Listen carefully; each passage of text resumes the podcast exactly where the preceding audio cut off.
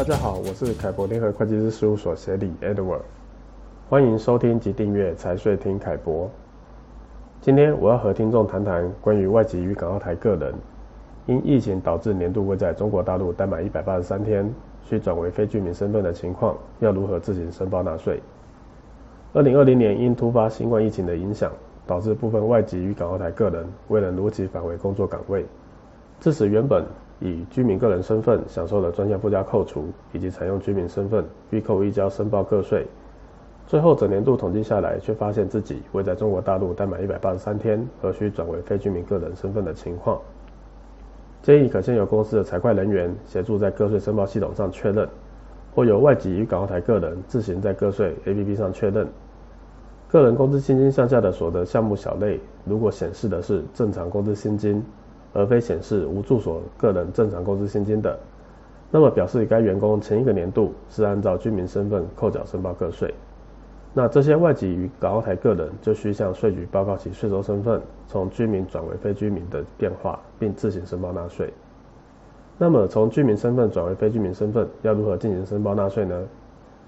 财政部及税务总局公告二零一九年的第三十五号文有规定，无住所个人预先判定为居民个人。因缩短居住天数不能达到居民个人条件的，在不能达到居民个人条件之日起至年度终了的十五天内，应向主管税务机关报告，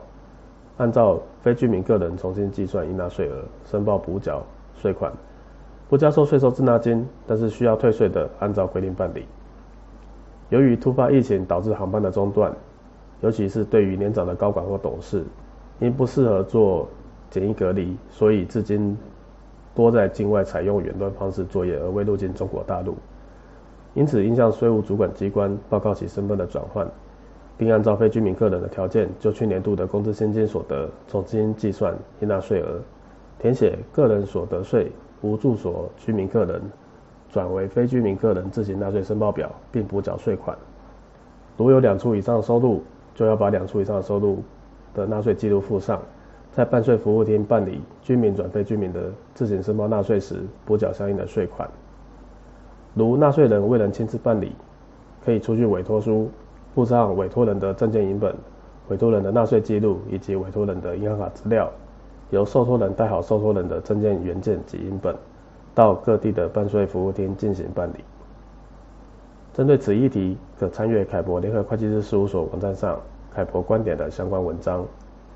如果任何问题，也欢迎直接洽询凯博联合会计师事务所。谢谢大家今日的收听。